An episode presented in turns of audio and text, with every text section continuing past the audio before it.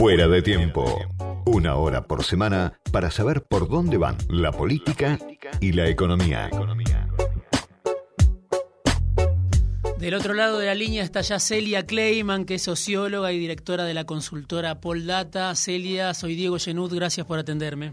No, al contrario, Diego, ¿cómo estás? Muy bien, muy bien. Bueno, consultarte, faltan pocas horas ya para que tengamos un panorama más certero de en qué punto estamos parados desde, desde, la perspectiva de, los partidos políticos, pero te quería pedir primero una reflexión sobre, sobre esta campaña, esta campaña que tuvimos, que sé que sos muy crítica, y saber qué te pareció y, y qué, qué, qué nos podés aportar sobre el debate electoral en la Argentina.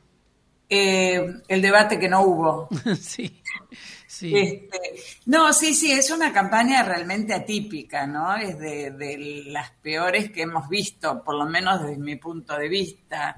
Eh, recién ahora eh, se están animando a tirar algunas propuestas, pero en general lo que fue la comunicación, más allá de la intervención este, en programas televisivos, digo, lo que es la comunicación este, en ausencia de los protagonistas, eh, estuvo carente de contenido, es decir, adoptaron un tono absolutamente alejado del humor social y de las demandas sociales, ¿no? Con una falta de empatía importante.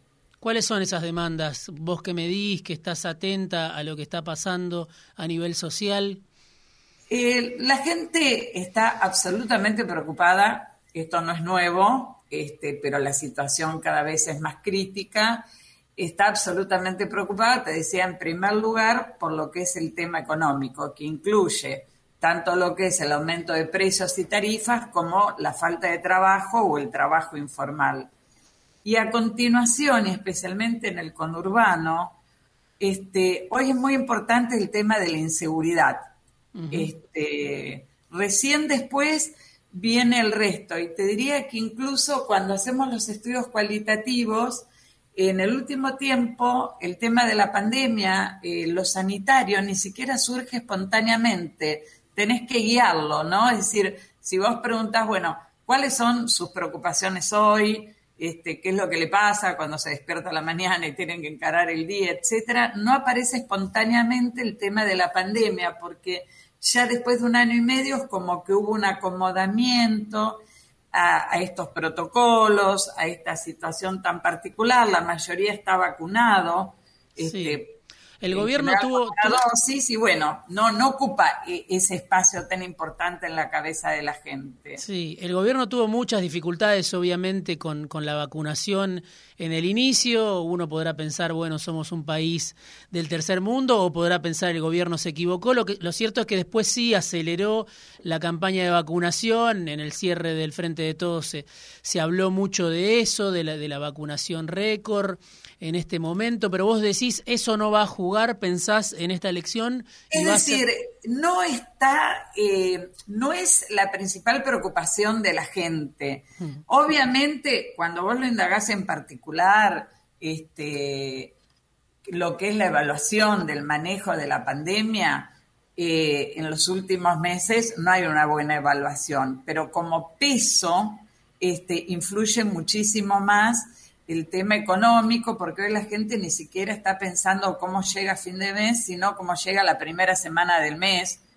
o al primer día del mes, porque realmente la situación es muy crítica. Vos lo sentás en los focus groups, que en general nosotros esa es la primera pregunta que les hacemos, y, sale lo económico, y sale que, que, hoy, o sea, ellos venían del el anterior gobierno, eh, ya muy castigados a nivel del bolsillo y esto no lo han solucionado, ¿no? Totalmente. Este, de alguna manera. Totalmente. Ahora, claro, eh, ¿será que el gobierno y la oposición tienen dificultades para abordar estas que son las principales demandas sociales hoy y por eso no se habla de la cuestión económica, por ejemplo, de la caída de ingresos, de las dificultades para llegar a fin de mes?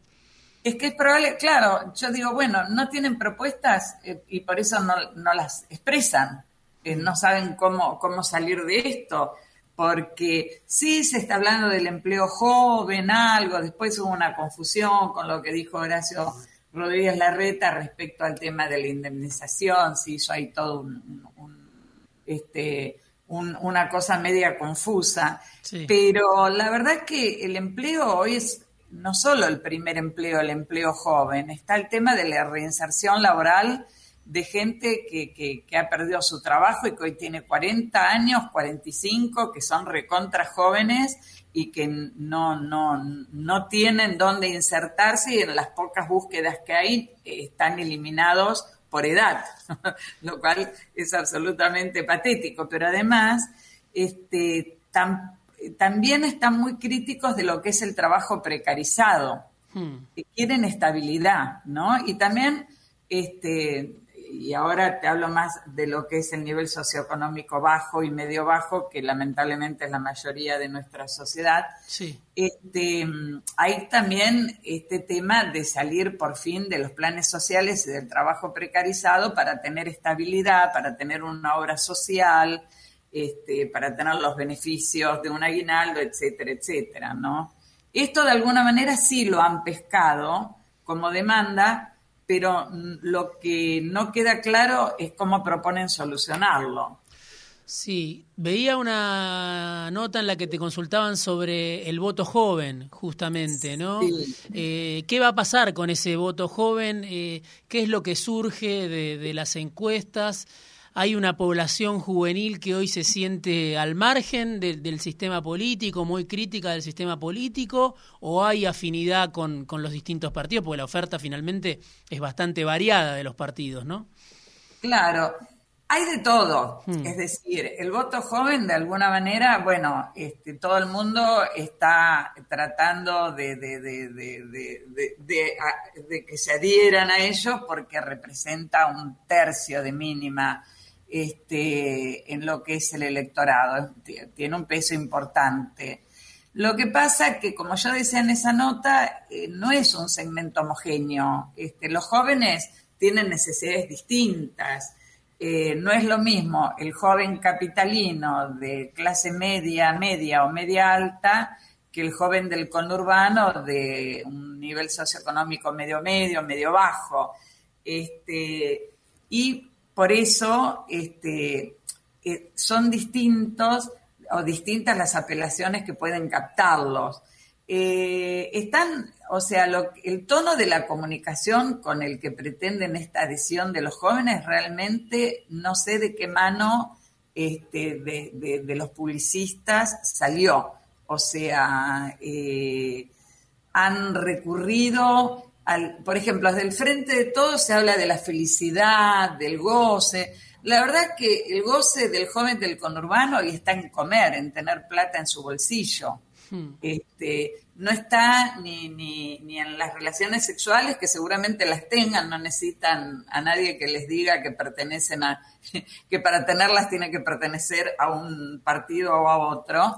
Tampoco este tema de liberar el uso de la marihuana, porque bueno, de alguna manera también se las están arreglando, el que lo quiere hacer lo hace, este, y, digamos, no aciertan en, lo empático, ¿no? En este, cómo me acerco a este joven. Luego tenés el núcleo duro, obviamente el núcleo duro de los jóvenes que aman a Cristina, eh, que es la que capta francamente los votos del frente de todos, este, ya sea porque han vivido su anterior este periodo porque se la han contado sus padres, bueno, eso no tiene ninguna duda de su voto. Lo mismo los jóvenes cambiemistas. Hay un fenómeno interesante en la capital con mi ley que este, captó muy bien un nicho este, que en, nuestras observaciones em, lo que vemos es que el significante más relevante que encontró mi ley y que prima en su discurso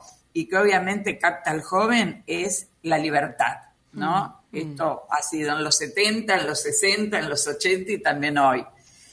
Y bastantes de estos jóvenes ni siquiera tienen en claro si el discurso de mi ley es de derecha o de izquierda y a muchos de ellos ni siquiera les interesa mm. este sesgo ideológico, ¿no? Les interesa esta cosa rupturista, este, poner en primer plano el tema de la libertad, oponerse a la casta política, o a la clase política en general, con la cual vienen bastante desencantados y decepcionados. Este fue el acierto en mi ley que creo que, fue como un golpe de suerte, no sé, empezó con ese discurso y enganchó en una necesidad que estaba este, sin cubrirse. Lo último, Celia, eh, dado este contexto, dado la dificultad de los partidos mayoritarios para, para interpelar o, como vos decías, para generar empatía con los problemas concretos que, que hoy hay en Argentina, ¿cómo ves la legitimidad del sistema político? ¿no? ¿Qué va a pasar con la participación electoral? ¿Cómo te imaginás lo que pueda pasar eh, mañana, teniendo en cuenta antecedentes como los de Salta o incluso de Corrientes? Sí, y además que siempre en las PASO hay un porcentaje menor de asistencia que en la general, ¿sí?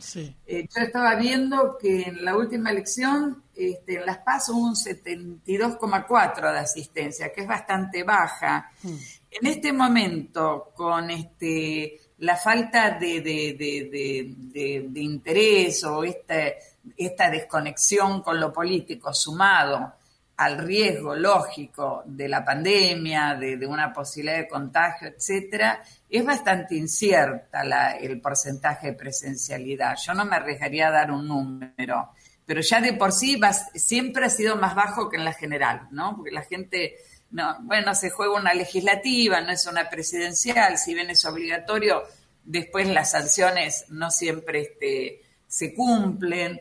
Este, pero bueno, es un signo de interrogación. Seguramente va a ser más bajo que el promedio histórico, pero habrá que ver cuánto y esto obviamente es lo que también impide de alguna manera pronosticar con certeza, ¿no? Celia, te agradezco muchísimo este rato en fuera de tiempo. Seguramente volveremos a hablar. Te mando un beso grande. Otro momento, Diego. Celia Kleiman, socióloga y directora de la consultora Poldata.